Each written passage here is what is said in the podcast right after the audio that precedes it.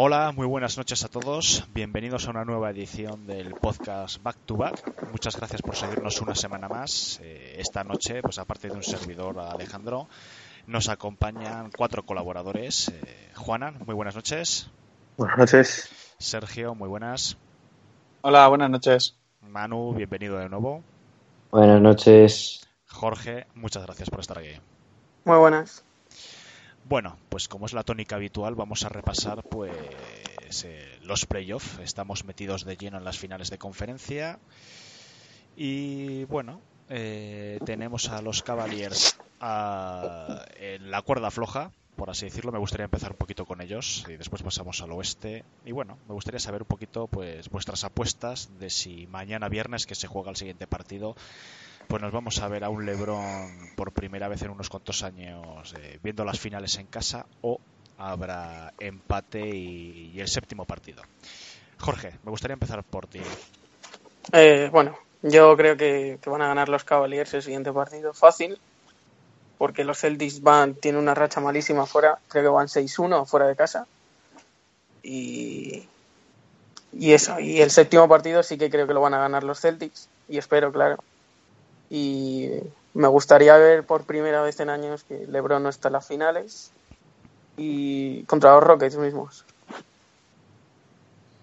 Luego la de luego la de los Rockets contra los Warriors veo veo que el siguiente, fíjate, creo que lo va a ganar los Rockets.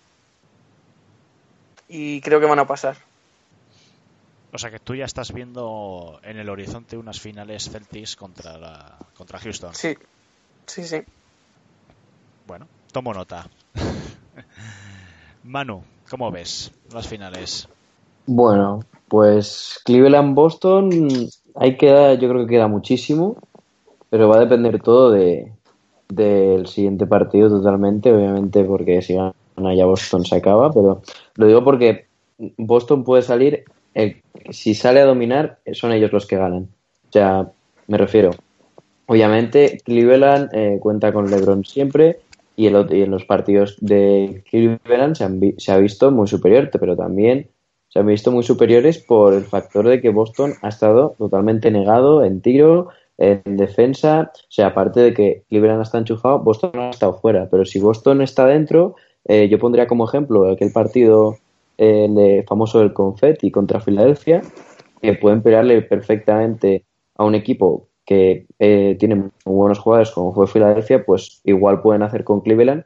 Además, yo creo que la eliminatoria eh, está marcada porque a LeBron le dejan hacer lo que quiera, entre comillas, porque obviamente no le intentan dejar, pero me refiero que buscan más defender mejor a sus compañeros que, que defender mejor a LeBron porque es prácticamente algo imposible y, luego en Houston Warriors, el siguiente partido sí que es fundamental, porque es un partido, nosotros nos imaginamos que, que Warriors debería ganar fácil, pero es un partido que es en Houston, eh, es baja y se da como posible baja Thompson. Houston debería tomar la iniciativa y dar el golpe de mesa para poner un 3-2 que les pongan contra las cuerdas a los Warriors. Y y a lo mejor sí que podemos tener suerte después de tres años viviendo las mismas finales, pues que se cambien incluso los dos equipos que se clasifiquen a la final, que sería algo muy bonito para, para la NBA, la verdad. Muy bien, Sergio, ¿cómo ves las finales? Pues yo llevo viendo, ya lo dije aquí con los Raptors, que los Raptors no iban a pasar, que los Cavaliers, es que el otro día volví a cometer el error de verme el partido otra vez, y otra vez, es que, es que son es que los Cavaliers juegan fatal. Porque si me dices, vale, están jugando los Cavaliers contra los Sixers. Pues eran dos equipos buenos, los Sixers tenían un mal día, los Celtics tenían un buen día, eh, ganaban en la prórroga, ganaban en el último minuto, ganaban por, porque anulaban a Simmons, pero es que los Cavaliers dependen completamente de, yo qué sé, de que aparezca ese día George Hill y meta tres triples. Es que es un equipo malísimo, que no juega nada.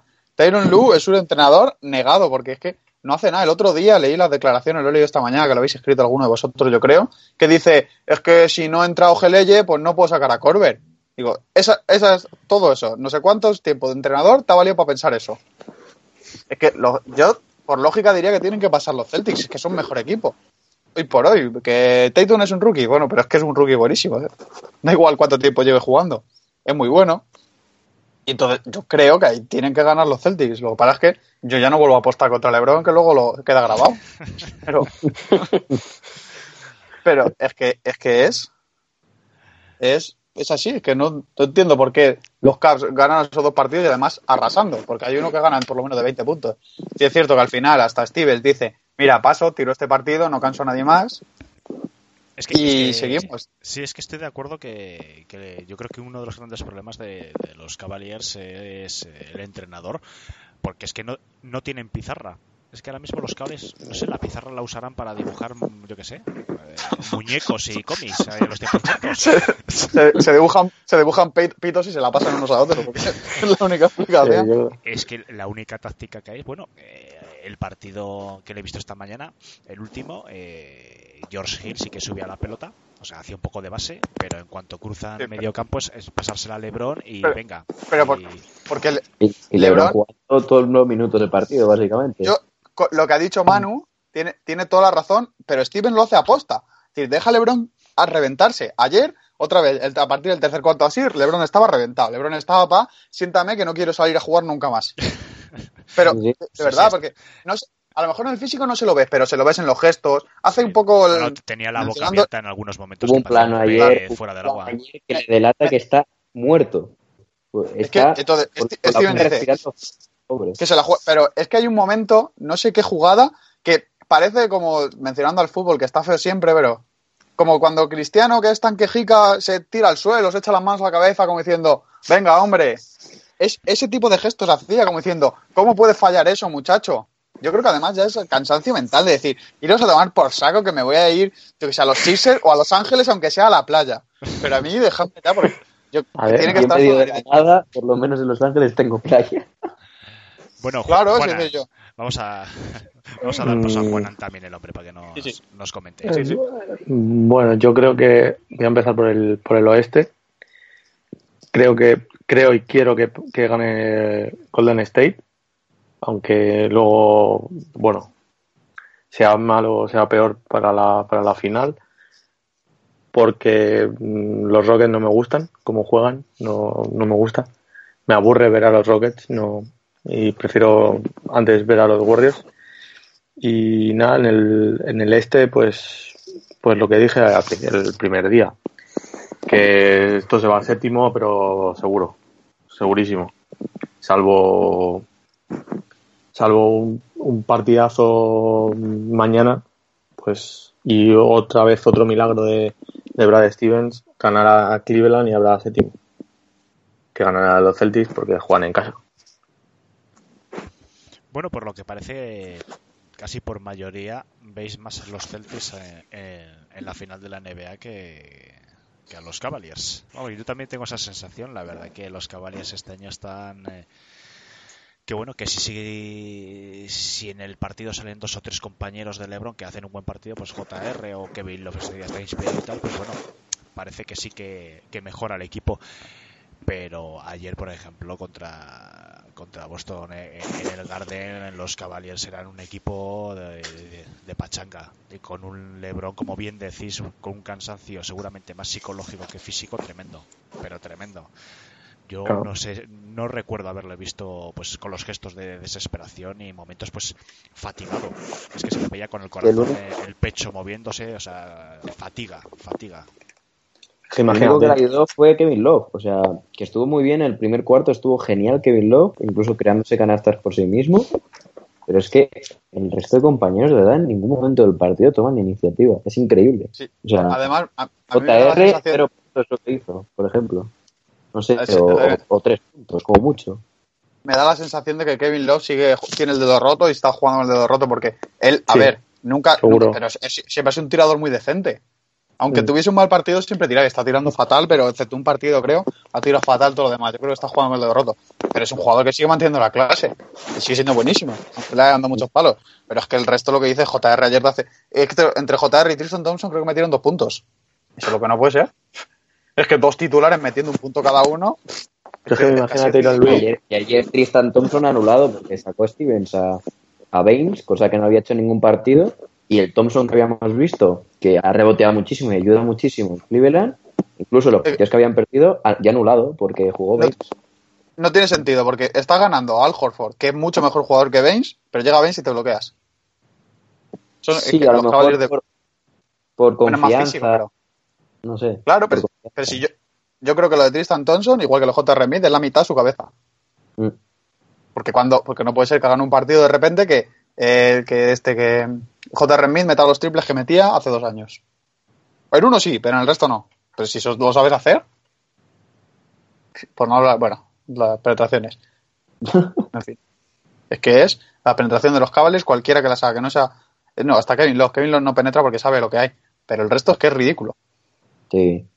No, no, ninguno se atreve Sí. a meterse. A, lo mejor- a veces George Hill sí que, porque es un jugador incluso con físico para el puesto que tiene, como para tirar para adentro, pero quitando a Hill y a LeBron, es que mm, de ahí nadie entra. Gil, Gil a Roger perfectamente le puede hacer un uno para uno. Que luego falle, puede fallar, pero por capacidad. Y además, Hill los últimos años lo ha jugado muy bien. Cuando jugó en Utah, el año pasado jugó espléndido.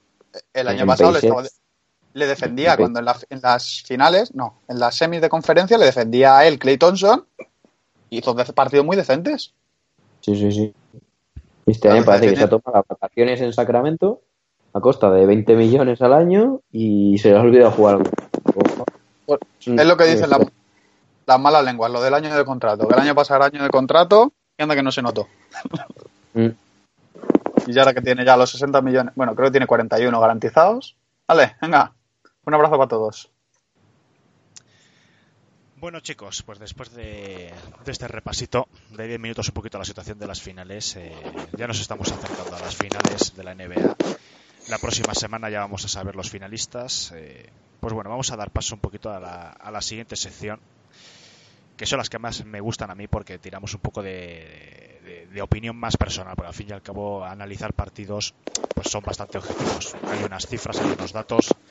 Entonces, bueno, me gustaría preguntaros eh, en esta noche por vuestra franquicia preferida. ¿Por qué es vuestra franquicia preferida? Y después si tenéis pues alguna franquicia que digamos es más odiada por vuestra parte. Entre comillas lo de odiada, evidentemente. O, franquicias odiadas. Vamos a ver. Entonces, pues bueno, eh, me gustaría comenzar pues al revés de antes. Eh, Juana, me gustaría que me comentases. ¿Tienes algún equipo preferido y por qué? Eh, los Celtics, Boston Celtics. Desde, el- desde las finales del 2008, seguramente. Porque hasta, hasta ese momento, pues, en el- eh, tampoco lo seguía con mucha, con mucha asiduidad, pero ya a partir de ahí, ya sí, a partir de 2008 y Celtics, los Boston Celtics. Aunque al Desde principio, no has cambiado, ¿no? O sea que No. ahora eres fan total. fan, sí, del 2008. Al principio, bueno, pues desde, desde que se empezó a retransmitir en España hasta 2008, pues como que me daba un poco igual. Pero ya a partir del 2008 no, a partir del 2008 ya Boston, del anillo de 2008. Y equipo más odiado, el que menos me guste, los Lakers. Pero por nada, Eh, Tú eres un clásico, vamos. sí. Por nada, no, por nada en especial. Por la rivalidad. Claro. Claro. Me pasa lo Me, me caen mal, pero por nada, por la cara. No, pues es Vale. así. Bueno, rivalidad, Es que- los no, es que no, es que no me gusten, es que claro, claro. es el que, el que menos. De los que menos. Bien. Bueno, Sergio. Bueno, pues yo para llevar la contraria a Juanan, yo soy de los Lakers. Ya lo hemos hablado mucho, lo hemos bromeado. Además, en el grupo nuestro son, hay 300 de los Celtics y creo que dos de los Lakers, pero uno no habla nunca. Así que est- estoy solo. que me caigan mal, a mí me caen mal, estoy cuidado, a muchos aficionados de, de Celtics, pero los aficionados, porque es muy difícil ser de Lakers y llevarte, parece que es imposible que llevarte bien con los de con los de Celtics sin que te caiga un palo de repente. Pero como equipo, el equipo me gusta. Me gusta mucho, me sobre todo ahora me cae muy bien Brad Stevens. En su día me gustaba mucho Garnett y Allen, ahora me gusta mucho Stevens, me cae muy bien. Me caen muy bien algunos jugadores, joder, este Marcus Smart me cae muy bien, me parece un tío peleón. Y también ojo aquí, me caen mal muchos fans de los Lakers. Porque los Lakers son prácticamente el Madrid de la NBA. Y entonces el típico fan que llega, fichan a Luol Deng y Timofey Mogov y dice anillo el año que viene. Y eso, no sé, no acabo de aguantarlo. Aunque el equipo que peor me cae de todos son los Clippers. Primero porque también por los Cel, por los Lakers, porque ahí hay más rivalidad y también, y luego porque tenían, tienen a Chris Paul, tenían a Chris Paul cuando, durante los años buenos. Y es que de verdad, yo con ese tío no puedo. Es un jugador buenísimo, pero me da la sensación como que es una mala persona, un falso, un que en- enseguida te busca para hacer, no sé, no me cae nada bien. Me resulta muy difícil ser empático con un equipo en el que esté. Y entonces me cae muy mal. Entonces, Pero en los días dos horas. sí que me gustaría preguntarte, pero el origen de tu amor por los Lakers, Ah, Ah, pues en realidad como la mitad de los aficionados de los Lakers en aquella época solo echaban partidos de Gasol. Entonces, veías lo que había, Gasol ganaba además. Cuando yo empecé igual un poco, pues tuvo que ser parecido a Juanan. 2008, 2009 por ahí. Lakers en las finales, tal.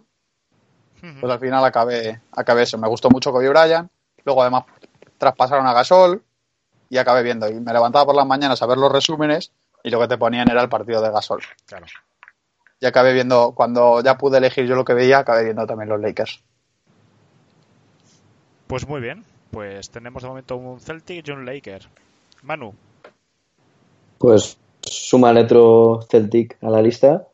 Eh, en mi caso, Celtic desde prácticamente lo mismo que Juan. ¿eh? O sea, desde el 2008 y además fue más o menos cuando empecé a ver NBA, porque tampoco lo sabía mucho. De pequeño, pues el baloncesto tenía un poco más apartado porque no podía jugar, era demasiado enano. En mi colegio me inflaban a tapones por todos lados y al final yo me frustraba. Pero es igual que cuando empecé a seguirlo un poco más, fue por ahí, 2008, y es- yo me enamoré de, de un, de un hombre, de un personaje, porque ese hombre es un personaje, que es Rayon Rondo. Y, y el tío me enamoró. Aparte de, de todo lo que hacía en el campo, también me, me empezaron a gustar porque por una tontería, que era porque era el equipo que más me cogía en el 2K, porque estaba cerca, era de los primeros que sale por orden alfabético, me los acababa cogiendo porque decía, este me gusta y está cerca, pues me cogía este. Y al final, pues me acabé aprendiendo la plantilla, empecé a seguirlos y desde ahí, pues hasta hoy hemos pasado por lo mejor y por lo peor. Que ha pasado muchos años malos, nos hemos tragado muchos jugadores difíciles de tragar, partidos difíciles de ver. Y bueno, pues hoy, eh, mañana, mañana mismamente vamos a tener una recompensa que es volver a ver al equipo en las finales y de manera muy merecida. Y no quiero decir la expresión callando bocas porque en, verdad eh, el equipo es un equipo que a todo el mundo le maravilla todo el mundo que le ve y le gusta el baloncesto le maravilla pero que no daban duro por él eso es lo que quiero decir de callar bocas pero sin, sin el mal sentido de la palabra. Y luego equipo así que no me guste franquicia pues los Lakers pero más que nada por la rivalidad. Pero es un equipo que joder, yo, si tuvieran un equipazo que no lo pueden tener estos próximos años, o por ejemplo en la época de Gasol, a mí me caían bien los Lakers porque era el equipo de, de Pau que era el máximo representante de España en, en la NBA, pero es cierto que es ni su afición, que hay mucho, como ha dicho antes un compañero Sergio, eh, que, que hay una afición muy como del Madrid, entre comillas, o o los que siguen la NBA por postureo, que hoy en día son de los, son de los Warriors, pues antes eran de los Lakers. Pues así, y luego pues alguna franquicia más, así rivalidad Washington Wizards también, por la rivalidad con Boston Celtics, por ser de, de la misma zona. El año pasado la serie de, de las semifinales de conferencia fue brutal la, la rivalidad entre los equipos que hubo. Tampoco es que me gusten mucho sus jugadores, aunque John Wall me gusta mucho como jugador, pero mucha bronca que montan por ejemplo, Uf. Kelly Ubre, no, no, Yo- yo también mon- monta unas broncas importantes. No, no es un equipo que me guste mucho. Y luego Memphis Grizzlies, con todo el respeto del mundo, porque está Margasol, pero entre el tanking que han hecho este año, que me ha dado muchísimo más que Walter de Phoenix, y que es un equipo que nunca me ha llamado la atención, me parece un equipo soso, esos colores que tiene, un- una ciudad que está ahí en medio de- del campo, no sé, no me, no me llama la atención. Verdad que todos los equipos sí que tienen un algo que diga, mira, este me hace gracia por esto, pero Memphis Grizzlies me parece el equipo más de, de todos los que hay en NBA y por eso pues es como un equipo que le tengo así no asco pero indiferencia. El resto sí que cada uno pues, tiene su cosilla. Muy bien pues Jorge quedas tú bueno pues yo a ver yo soy del me gusta ahora mismo soy de los Celtics de los Celtics me hice en 2015 cuando Isaiah Thomas fue traspasado desde los Suns Pero la, la NBA, mira, la llevo siguiendo desde, desde los Miami Heat de LeBron James, Dwayne Wade y Chris Bosh. Los que ganaron el anillo, claro. Dos veces. Y nunca me, no, no sentía afinidad por ningún equipo, solo por LeBron James. Y, cuando vi a Isaiah Thomas jugar con los Sacramento Kings en la 13-14, creo que era, me empezó a gustar mucho y fue traspasado a los, a los Suns, y, pero duró media temporada y cuando pasó a los Celtics, que hizo las, las dos temporadas que hizo después, pues me empecé a hacer de ellos y ahora mismo pues sigo, sigo ahí. Luego, a ver, no soy, no soy tan fan como Juanan y Maniño, pero bueno, estoy Luego, odiar... sí, el equipo que menos te gusta. Sí, sí odiar equipo, pues como, como he dicho, como la NBA no la seguía por ningún equipo, sino porque me gustaba, pues tampoco, tampoco me cree ningún odio hacia, nadie. Ahora mismo, pues ahora mismo no me caen bien los Sixers. Lo noto como el equipo de moda y yo el Embiid no me cae muy bien y vencimos menos aún. No sé, es por... Vencimos es porque le van a dar el premio al rookie y para mí es injusto y no sé, me cae mal por eso.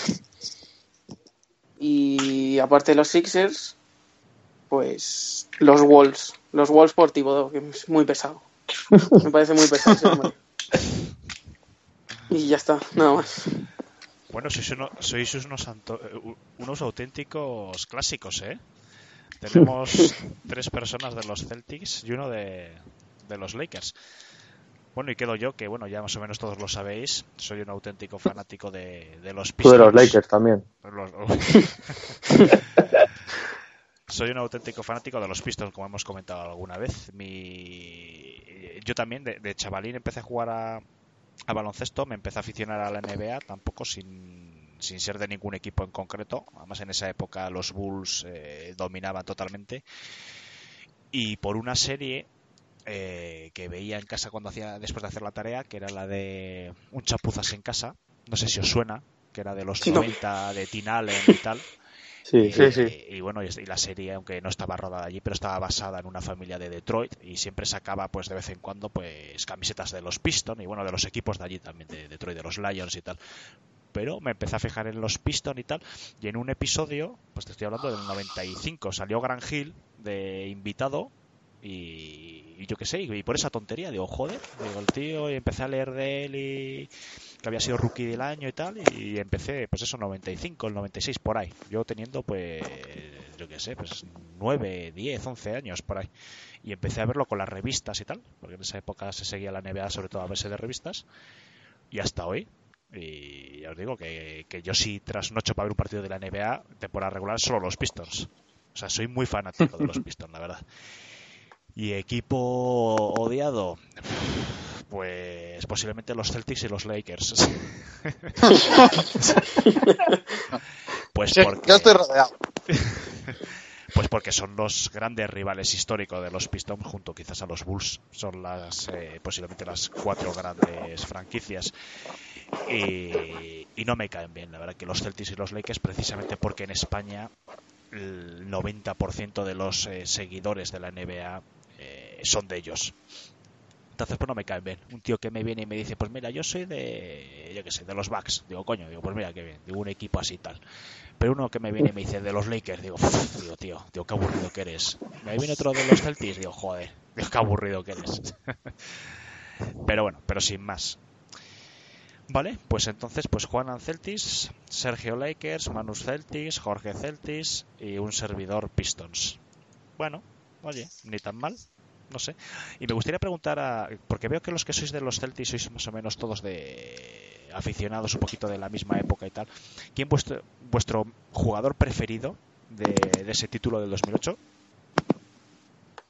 Yo, yo ya lo dije. Rayon Rondo es que me encantaba. Mira que Paul Pierce me parece una leyenda, un tío que se merece una estatua en la entrada del Garden, pero yo es que soy de Rondo, o sea, me tenía enamorado, de verdad.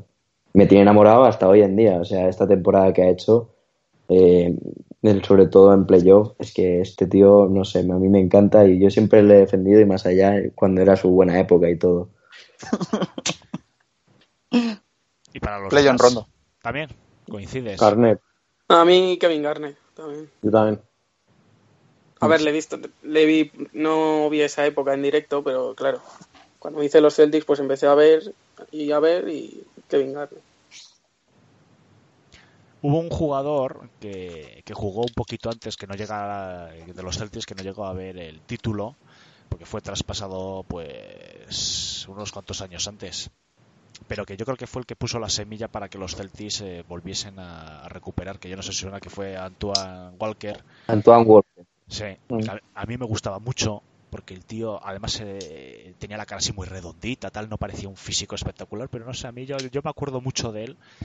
Además salió en una portada del NBA Live, no me acuerdo exactamente qué año, y, yo era de los jugadores de los Celtics que más cariño le tenían. Y ya te digo, no, no llegó a ganar título, pero yo creo que puso la semilla para que los Celtics eh, recuperasen.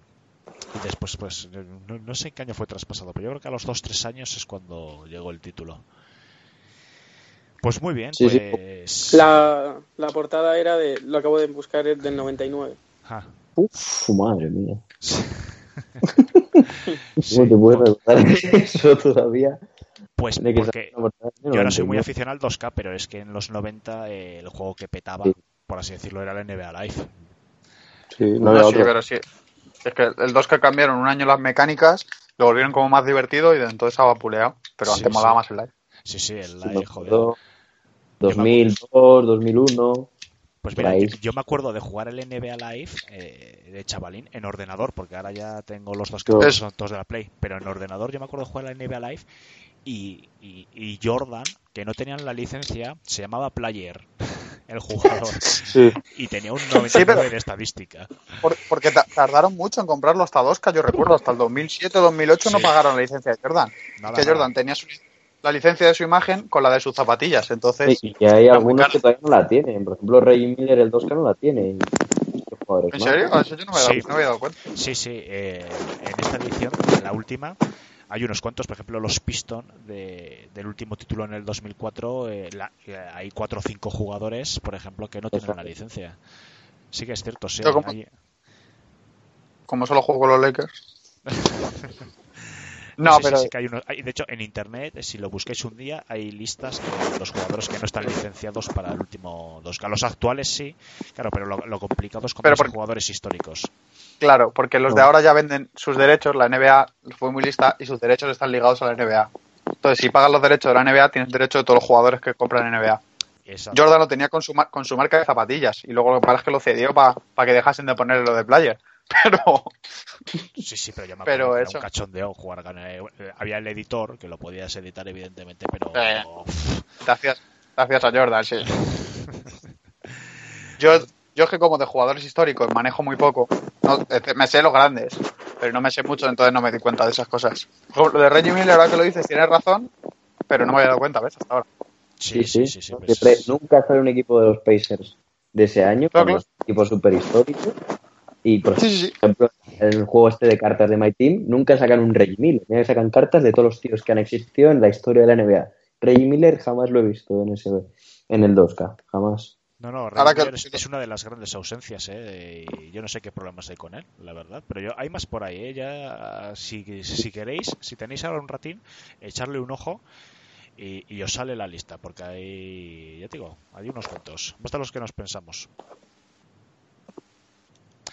Bueno, pues vamos a pasar un poquito al tema sorpresa, porque yo creo que, que va un poquito al hilo, por cierto, de lo que hemos estado aquí hablando, y por eso sé que va a dar juego. Y es un poquito, pues, siguiendo pues este tema, me gustaría preguntaros mm, cuál es para vosotros la mejor franquicia histórica de la NBA. Evidentemente hay dos grandes candidatos. Y para poder argumentar, porque claro, podríais decir cada uno, no, pues en principio son Lakers y Celtics los dos grandes candidatos que están muy igualados.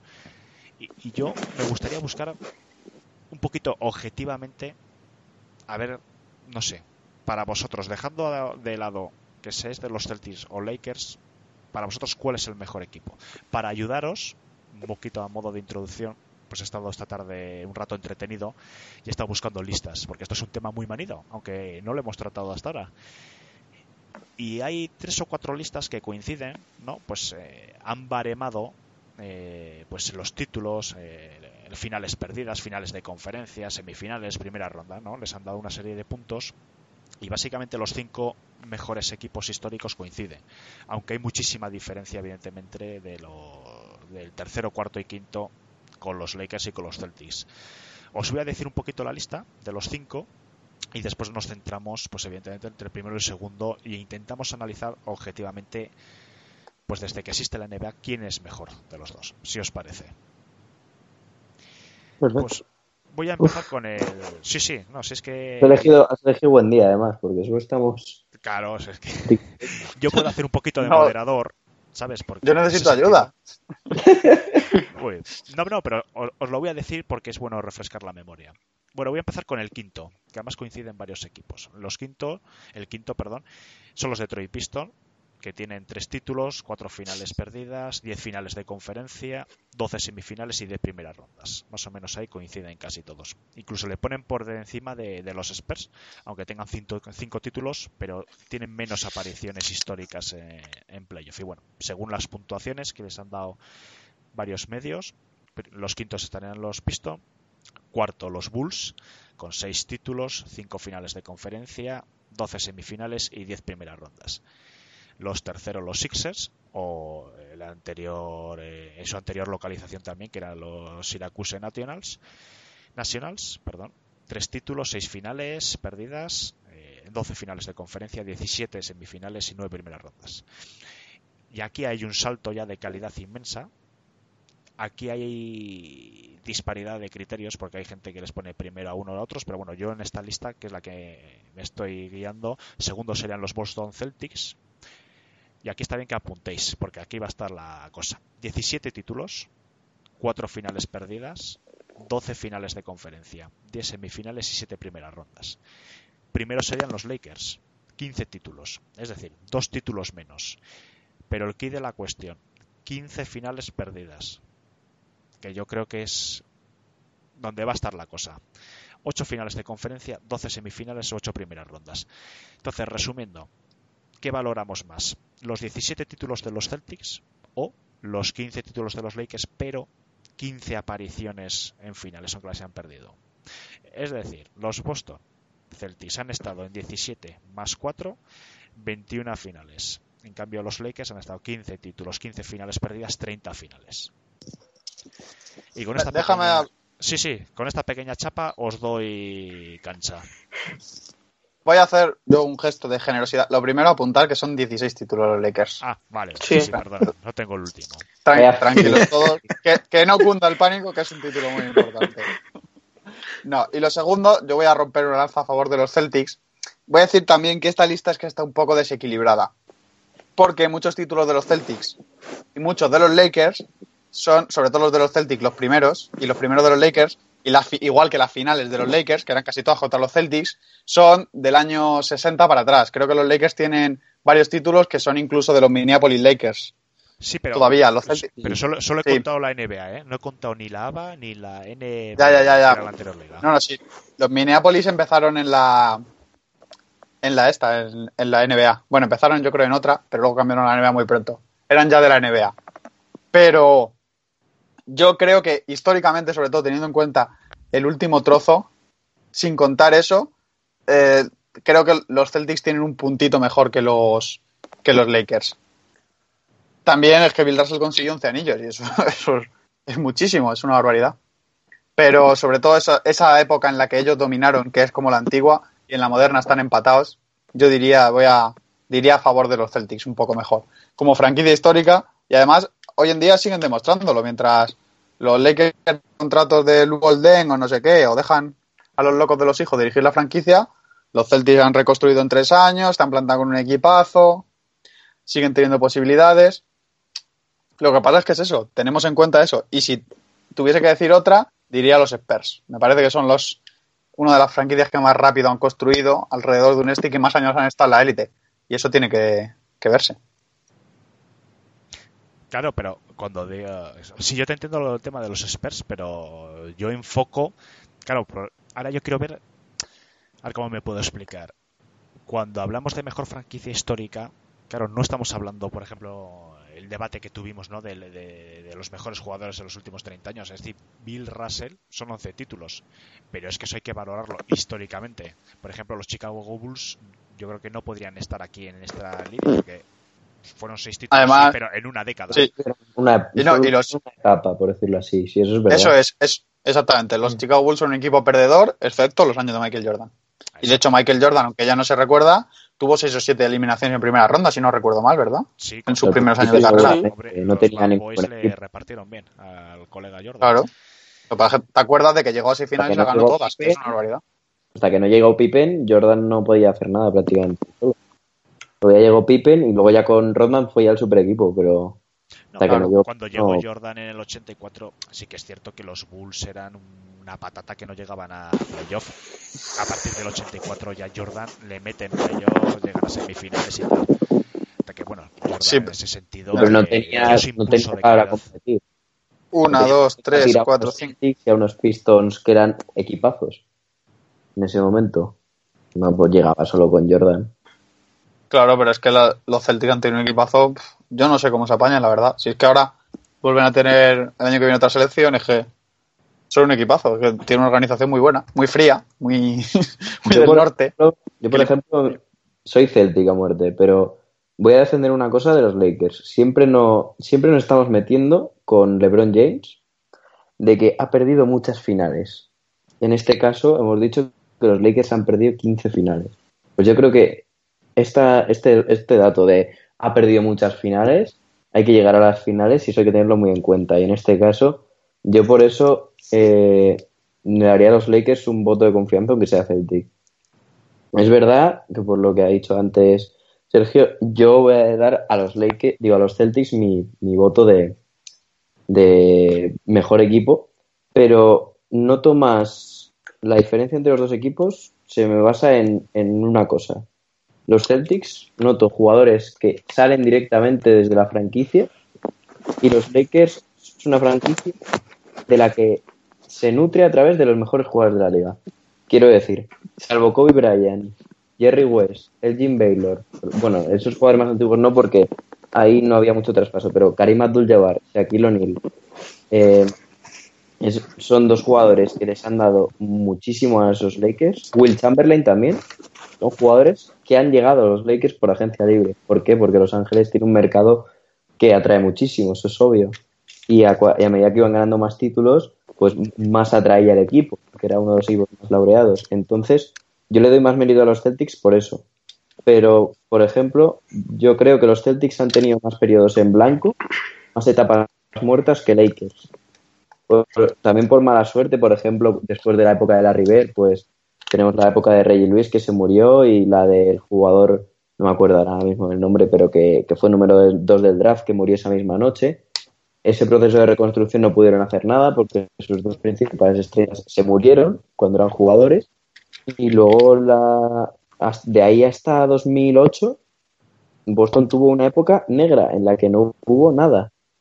Y esa etapa yo creo que ha mermado mucho eh, esa rivalidad, porque, por ejemplo, Lakers, salvo esta última, no, no recuerdo yo otra época, los 90 a lo mejor tampoco tuvo una época negra sin ganar nada, pero el resto de épocas siempre había a los Lakers arriba, yo creo.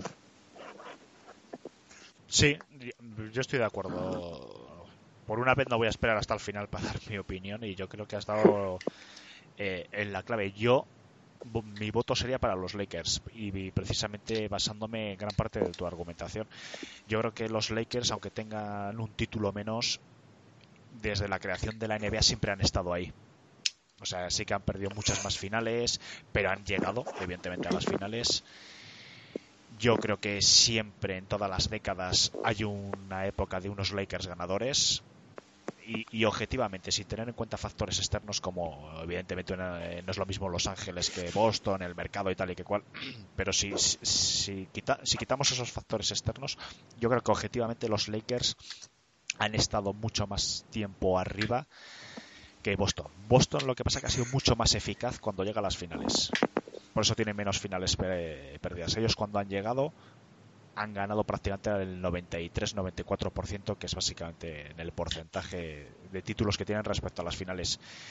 Y es cierto que desde la River, eh, menos el paréntesis del 2008 y un par de añitos ahí antes y después, eh, los Celtics prácticamente desaparecen del mapa. Son sin duda la segunda mejor franquicia para mí, pero yo creo que los Lakers han sido mucho más constantes y, no sé, para mí tienen un, peldaño más de, que, de calidad histórica que, que Celtics. De hecho, estamos en la peor racha de la historia de los Lakers, por ejemplo. Nunca habían estado más de, más de dos años seguidos sin jugar playoff. A mí lo único que me sonaba de época negra, a lo mejor los 90, antes de que llegase Shaq y Kobe. Estaban un poco más... los 90 no ganaron ningún título. Sí. sí. pero bueno, hicieron, yo creo que hicieron por lo menos una de final y si no, conferencia. No, eso fue al final. Sí, pero que por lo menos entraban todos los años en playoff. Sí, eso sí. Tengo aquí la lista.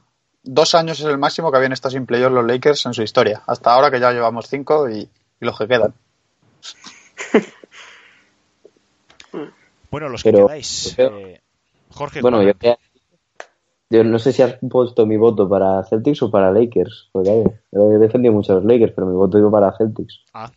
Que yo le he dado. Pues había dado Lakers, eh, que lo sepas. Pues, pues no, no. Pero, o sea, yo digo lo de, lo de las finales, que han llegado muchas más, pero le doy más mérito a Celtics por lo de, por lo de que nunca se han basado en en tener jugadores obtenidos del mercado, que eso de, yo creo que es donde está la diferencia que le da mucho mérito a Boston. Pues haber, llegado donde haya llegado casi sin poder hacer nada. Salvo esta última etapa, que sí que se ha aprovechado del, del mercado, en anteriores yo creo que casi nada y, y, eso es lo que premia al final el trabajo de la franquicia, yo creo, de los jugadores que han jugado. Fíjate, antes de que continuéis, os voy a decir respecto a los Lakers desde que entran en la NBA en el 49. Os voy a contar los años en los que no entran en playoff. Desde el 49, ¿eh? En el 57, 74, 75, 93, 2004 y ya a partir del 2013. Es decir, hasta el 2013, 1, 2, 3, 4. 4 años. Todo lo demás están en la época de los 90, que fueron flojita. En el, eh, en el año 90-91 pierde ante Chicago, uno de los títulos, el primer título, de hecho, de, de Jordan. Al siguiente año pierde en primera, pero entra. Al siguiente año también vuelve en primera. Semifinales, primera, semifinales, finales de conferencia ya en el 97 y después ya llega la época en la que ganan las los tres títulos. O sea que es que Lakers eh, es que están ahí. Es que esta época es una cosa que ahí los aficionados de los Lakers tienen que estar desconcertados. Totalmente. Pues es una cosa que no han vivido. Juana, coméntanos, ¿con quién te quedarías? Mm, a ver, en parte un poco el, argumento de Manu, pero dándole la, dándole la vuelta. Eh, es cierto que a las finales hay que llegar, eh, 30 finales son muchas finales, pero al final lo que se recuerda es las que has ganado. Eh, entonces las que pierdes mm, poco importa. Entonces 17 son más que 15, así que voto a los Celtics. Aparte por eso, casi un 81% de finales ganadas. Es que, a ver, o sea, perder 15 finales es mucho. Entonces creo que es más mérito de, Celtics lo que, ha, lo que ha hecho que, lo de llegar a 30 finales y ganar 15. Entonces, Celtics. Bien. Jorge, solo nos quedas tú.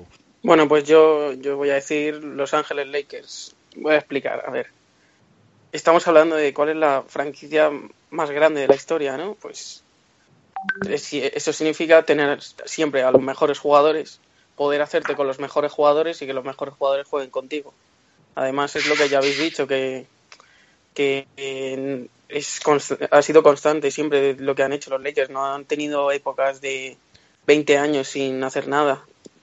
Claro, pues si tiene, si, si en tu equipo en toda la historia tienes a jugadores como tienes al mejor jugador del español de la historia de la NBA, Pau Gasol, tienes a Will Chamberlain, tienes a Kobe Bryant, tienes a Magic Johnson, a Shaquille O'Neal, a toda esta gente, pues claro, pues eso es, eso es lo que digo que la franquicia más grande la, es la que tiene a los mejores jugadores. Sí, pero haber conseguido todos esos éxitos es un logro, desde luego. Haber llegado tan lejos siempre es un logro. Pero si te traes a los jugadores desde otro lado, es de una manera mucho más fácil. Que no le bueno, pero, ni mucho menos. Digo, como, son, más como son, los más fuertes, pues se hacen con los mejores jugadores. Sí, pero es un mercado mucho más fácil. No es lo mismo para un jugador sí, pero... me voy a Los Ángeles que me voy a. Eh, no, no, si yo, si yo, claro, a los Celtics no les quito mérito, pero claro, es lo, a ver, es lo que me refiero. Los, los Lakers son los que pueden hacerse con los mejores jugadores porque son la franquicia que son. Sí, pero si nos ponemos también con los de los... Es cierto que tienen más, pero tampoco tienen... Fuera Shaquille O'Neal, eh, Chamberlain y, y Abdul Jabbar, el resto los famosos. Kobe Bryant, drafteado. Bueno, sí. Jerry West, drafteado. Magic Johnson, drafteado. Elgin Baylor, si no drafteado, es a lo poco. James Worthy. Eh, yo qué sé, pueden ser todos los jugadores, pero un Pero, montón, un drafteados. La, la etapa de Shaq, los títulos son por Shaq, no por Kobe. Bueno, O sea, luego, eh, yo creo que la época de Magic Johnson sin Karim, mm, poco hubieran podido hacer. Ganaron, ahí no sé, creo que fue un título contra Celtics y el resto no sé cuánto más ganó ese equipo, no sé si tres o cuatro anillos. Pero es verdad que estaban Worth y Magic, que eso habría un equipazo hoy en día, pero Karim era, bueno, es el mejor cinco de la historia o se queda cerca. Y Chamberlain tres cuartos de lo mismo. Es que si le quitas a esos tres jugadores, esos equipos a lo mejor se hubieran quedado en muy poquito. Y en el caso de Celtics, el único equipo que recuerde yo que necesitó hacerse con a base de obtener jugadores, el último, el de 2008. El resto no me suena que el de a lo mejor de los años 80 de la River. Eh, París sí que viene de, Warriors y, por ejemplo, también Dennis Johnson, pero son jugadores secundarios. No sé, eso como... Y también hay que tener en cuenta Oh. que si Lakers no, hubiese- no fuese de. no estuviese donde está, no estuviese, no fuese de Los Ángeles, Eso es lo que estu- decir. estuviese en otro sitio, por ejemplo, mercado. Nueva York por ejemplo, ponlo en. Y Nueva York no, tiene, no es una franquicia exitosa. Pero siempre en Phoenix. a Nueva York. Pon en Eso iba a Phoenix decir yo, a- pero- a los Lakers. sí, pero fíjate, Los ponen, eh, los Celtics también tienen un montón de, Hombre, de si fichajes y de ma- mantenimiento de afición y sobre todo, sobre todo, eh, los jugadores blancos antes querían ir todos a los Celtics, por ejemplo. Sí, pero bueno, eso era por un tema de, por un tema racial. Claro, pero los Celtics son el segundo más equi- mejor equipo que atrae. Es cierto que los Lakers son el primero porque son una franquicia histórica y encima están Los Ángeles, pero si, si yo soy el primero que si tuviese que elegir entre los Celtics y los Lakers, me iría a los Lakers porque es que están en Los Ángeles, que es que Sí, sí. vaya ciudad, ¿sabes? Es como aquí me voy al Madrid o a Zaragoza. Equipar a, Si a Zaragoza. mercados. Equipar a mercados. Claro, claro. Claro, es que claro. eso- Pon, Pero pon- que los- Miami, los Miami un- claro, pon a Lakers en un mercado parecido Claro, a pero, pero lo que yo quiero decir es que sí es verdad que los Lakers tienen ventaja, pero los Celtics tampoco tienen una desventaja muy grande por eso, porque están en un mercadazo también, es el segundo mercado de la NBA que más vende. Que parte es por la historia de Russell y todos esos títulos que les subió mucho en las en las quinielas, pues bueno, pues es verdad que es parte del mérito suyo. Igual que lo que ha dicho antes Jorge con los Lakers, que empezaron a ganar y la gente empezó a seguirlos también. Pero porque, por ejemplo, los Clippers, aunque son más recientes, no tienen la fama ni la historia y están igual en Los Ángeles. Entonces, es un poco de cada, es cierto, pero los Celtics tampoco tienen una ventaja muy grande de eso, que por ejemplo sí tienen los Pistons del pobre Alejandro. En la agencia libre, en la agencia libre Celtics tampoco ha traído mucha mucha cosa. A ver, en los antiguos sí que no puedo decirlo porque Por es que no ni de Lakers ni de Celtics quién fueron a agencia libre. Pero Ray. Allen es el único que vino por agencia libre. Porque Garnett pero- fue por traspaso. Ya, pero de lo- los Lakers llevan sin ahora sin agencia libre, el último fue Shaq, yo creo. No, Shaq, Shaq fue traspaso. Sack fue agencia libre, yo creo. Sí que es cierto, ahí te puedo dar la razón, traspaso.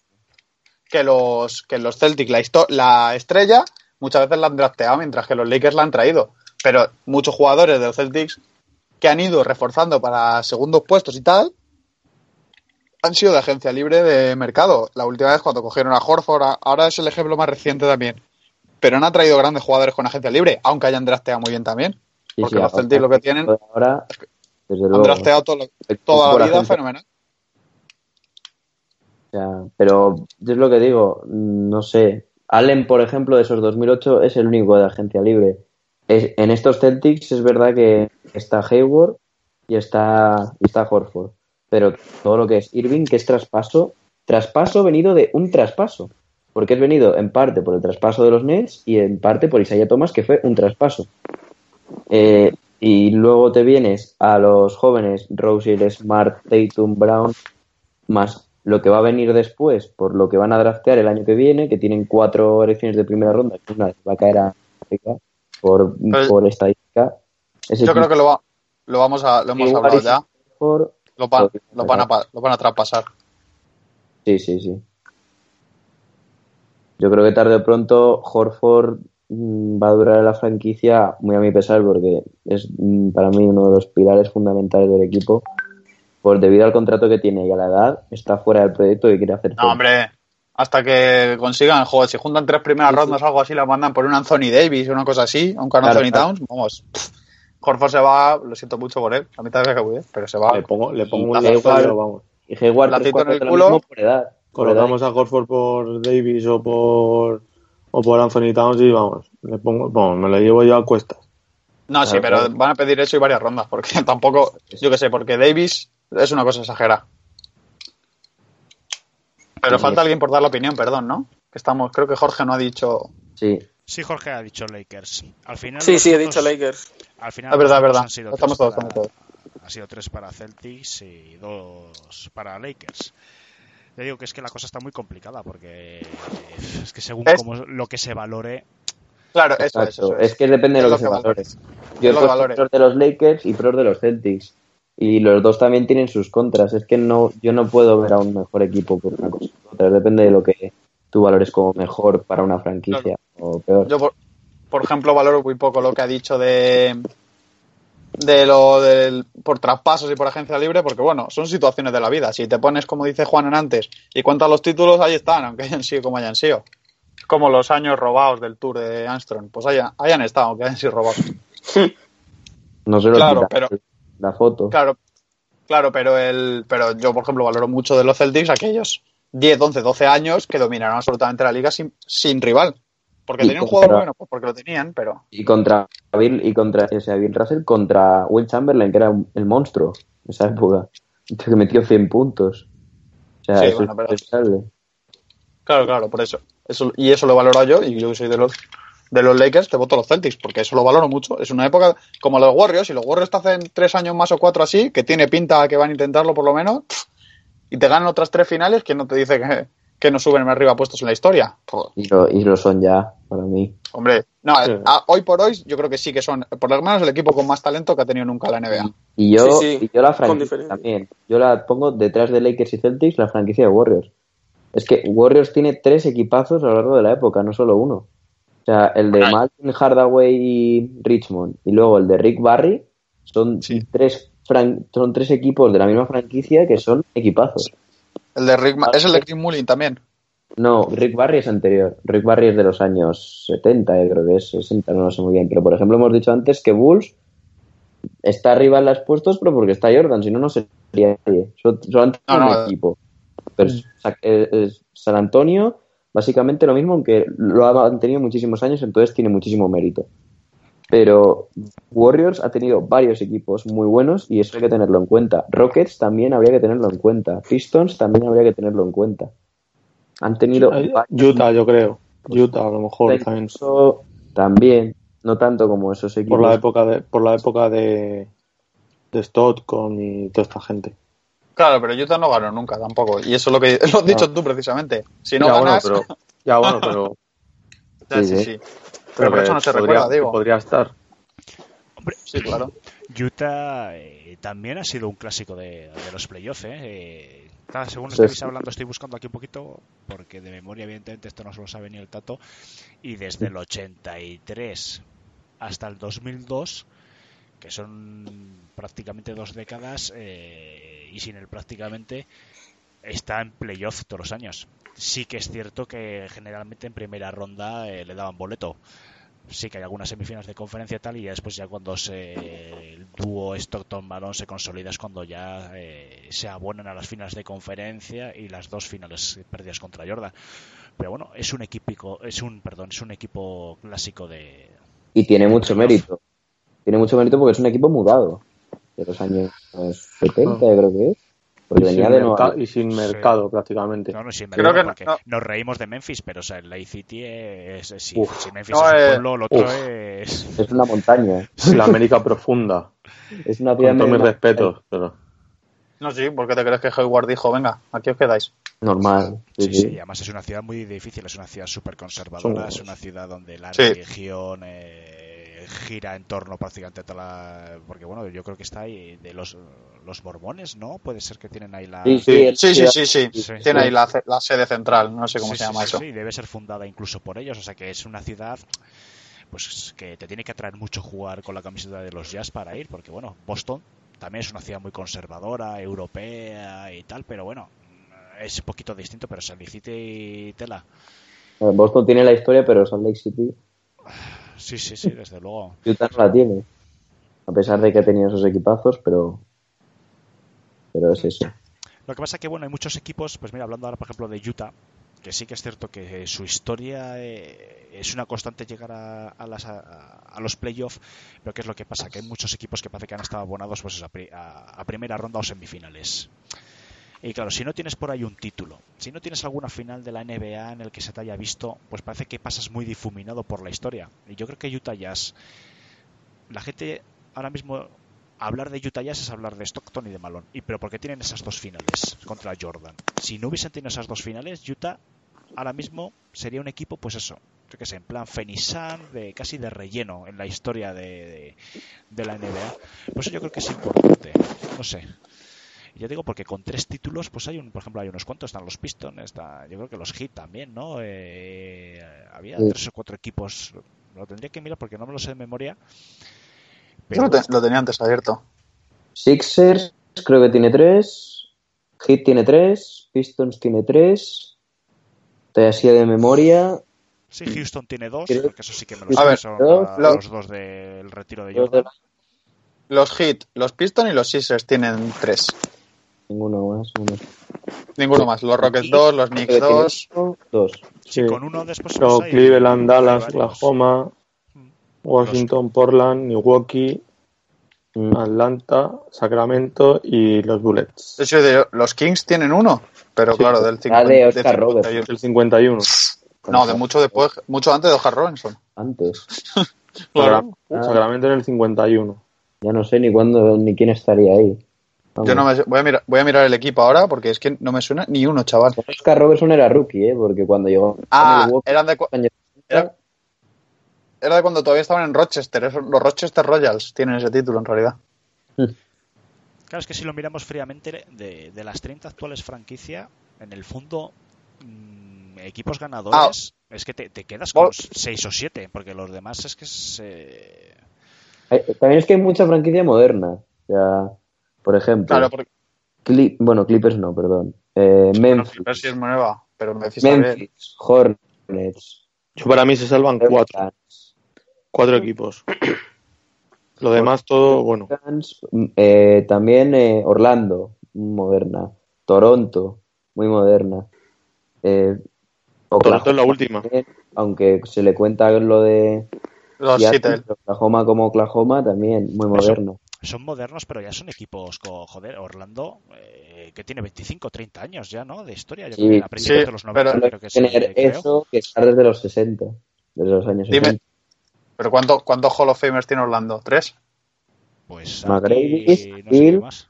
McGrady. Penny, Penny Hardaway, Penny Hardaway, ¿no? También jugó allí. Sí, Sí. que hace unos mates espectaculares, por cierto, en el 2K. Ma- McGrady, McGrady, Shaq y este. Está. y este- Y Gran Hill, ah, ¿cómo, ¿Cómo se llama este jugador que era bueno pero que ya no? Buah, que juega ahora en los Hornets. Howard, Howard. Joder, era Howard. bueno y él ya no. Ho- Ho- Howard cuando, Howard cuando era All-Star, cuando era, bueno, cuando era Hall of Famer Sí, pero años y todavía que no, ser. todavía no es Hall of Famer. Por ejemplo, Grant No, Hill ni- se van este Ni año. creo que vaya a serlo. Sí, pero bueno. Gran Hill, el, el paso por Orlando fue. Eh, fue la decadencia cuando empezó a caer, sí. Sí, bueno. y Bueno. lesionado, fue un hola y adiós. Pero sabes, que llevan unos años pero no han conseguido ni un equipo bueno, es el problema de Orlando. Eso, por- eso porque no juega Fran Vázquez en Orlando. Dos veces, dos veces en las finales. Hombre, Orlando tuvo buenos años pues con Van Gundy. Ahí fue Ay. la época que estuvo Ahí. rozando a una finales, con una final. La de Lakers, ¿no? Es- Sí, la de Lakers. la de Lakers. Sí, que le ganan. Creo que son los de Shaq y Kobe, ¿no? ¿O no? No, No, no, los de Pau, los de Pau. los de 2008. Los de Pau. Son los que a los Celtics de Pierce, fueron los Orlando Magic. Sí, verdad, verdad. Cuando, claro, cuando Howard era Shaquille O'Neal. No, pues la verdad Empezó que así, es verdad. Sí, sí, sí, sí, no, hombre, el Orlando tuvo un equipazo. Esos años, eh, tuvo dos o tres años de una calidad muy buena, muy buena. Y con el base este que han fichado este año al final en el traspaso, ¿cómo se llama? Jugar este, ahí se me ha ido. Le ha fichado los Pistons en febrero, pero que no ha hecho nada. Pero que en su día era muy buen base. Ay, se me ha ido el santo al cielo. Pero bueno, tiene tres Nelson, ese. Sí, sí, que este año jugó dos partidos o tres y bueno, ya no volvió a, no volvió a pisar la cancha. ¿Cuál? ¿Hemos por- dicho? Fichó por los Pistons por Van Gundy, seguramente. Sí, Nelson, sí, ¿no? sí, sí. Van Gundy le quería y yo que sé, pensaba que iba a dar un toque de veteranía, lo que sea, al final ha dado un toque de, de- de nada, con el culo ahí todo el día Hostia. en el banquillo. Mira quién tenía en esos Magic también. Gigi Riddick, Tyron Lu, Marcin Gortat. Sí, Los Gordon. Gaviotas. cremita. Cremita, cremita tenía ese equipo. Courtney Lee.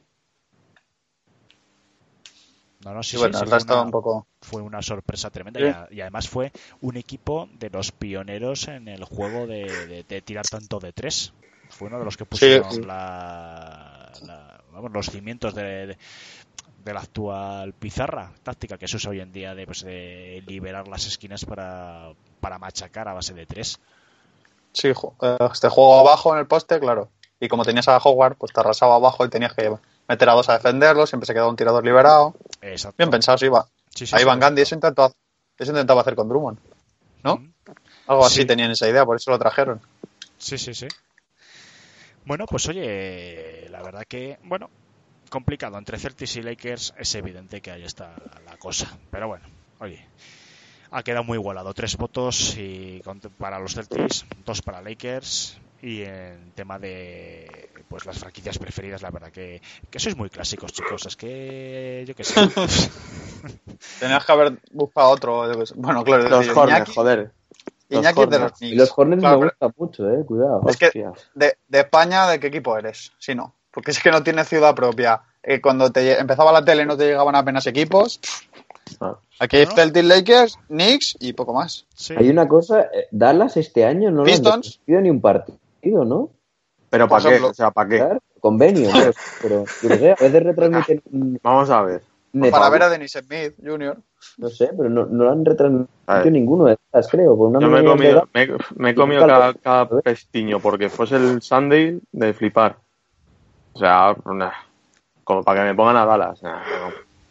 Y después ¿Qué? depende mucho de a Te quién de, de comentarista, ¿eh? Porque, joder, de ahí hay partidos de que te comentan uno. a- ya no hablamos ni de Guille ni de, de, de Aimiel, pero eh, No, hay, sí. algún, hay algún partido que he visto yo, por ejemplo, de, de los Pistons a las 3 de la mañana por ahí contra otro equipo así que tampoco sea muy bueno y de comentarlo solo uno sin plató, o sea que a lo mejor lo puede estar Vale. haciendo por No. Skype y de aquella manera. Yo recuerdo perfectamente un partido en el que yo creí que se les había estropeado el sistema.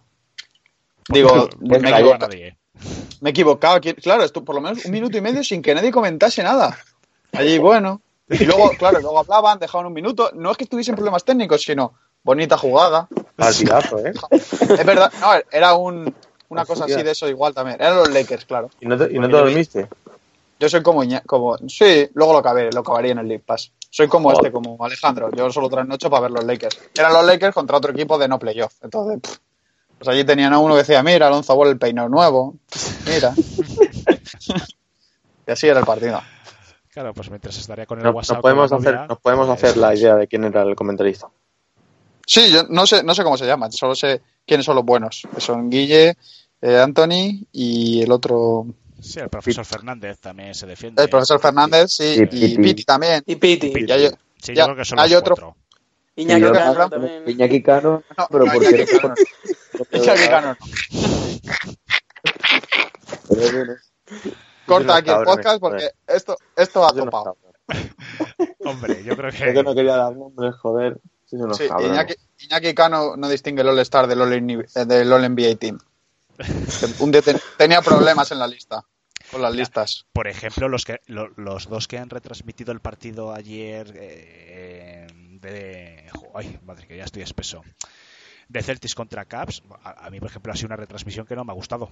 Pero nada. O sea, Ramón, no fue Ramón y el otro, ¿no? Sí, es que para los nombres ya te digo, que, que me sé los cuatro que hemos dicho, pero todo lo demás, que yo, sin faltar profesionalmente a nadie, que si están ahí será por algo, pero a mí me parece morralla comentando un partido de. Sin faltar muchos, son una mierda. tampoco puede ser fácil tener que trabajar esas horas. ¿eh? Tú, tú que te tienes que ir a trabajar. Trabajar esas horas y sobre todo en algo en que yo creo que no entiendes. Porque Claro, si claro, yo a lo las pasa. pero todavía entiendes un poco, pues mira, oye, de- no, no creo que les estén pagando 50 euros por retransmitir un partido en directo por la No, noche. eh, No creo. Entonces, coño, pon un poco de interés. hay, hay de todos los periodistas que hay en España y en la NBA, que son mill- millones, hay seis o siete retransmitiendo NBA, que pueden, tienen el honor de hacerlo en directo. Que haya dos buenos es un insulto. Y, y bueno, bueno de calidad, tienen tres, que sepan. Este Daimiel, que Sí, sí, pues, no sé cómo recuerda todas esas Guille- cosas. Guille yo le quiero mucho y es muy bueno, pero no tiene ni idea de, de baloncesto. Pero, él lo, baloncesto. pero él lo dice, ¿eh? Él lo dice. No, claro, no te- él está algo ahí porque narra bien. Y por eso lo ponen ahí. Sí, pero bueno, Claro, pero eso por eso de- tienes eso un a- narrador a y uno a- con. Claro, Mont- por a eso los Montes- Andrés Montes también le pasaba. Andrés Montes no tenía muchos conocimientos de, de pizarra. Paso estaba de Por- Ibiel, y yo creo que eso hace el mismo dúo con él. Sí, Sí, sí, es claro. básicamente el mismo personaje. Exacto, pues gracioso, dan la cuñata. Hombre, ya con los años, evidentemente, se ha soltado ya. No, ya, pues, han eh, ya han aprendido cosas, hombre. claro. Joder, es que bueno. también si no aprendes en tantos años que eres un poquito también Claro, porque que te falta Claro. un verano. No todo el mundo puede ser, puede ser con Daimiel, que lo escuchaba yo el otro día en lo de, en lo de Endesa, eso que tienen. Sí. Y es que Sí, le dicen claro.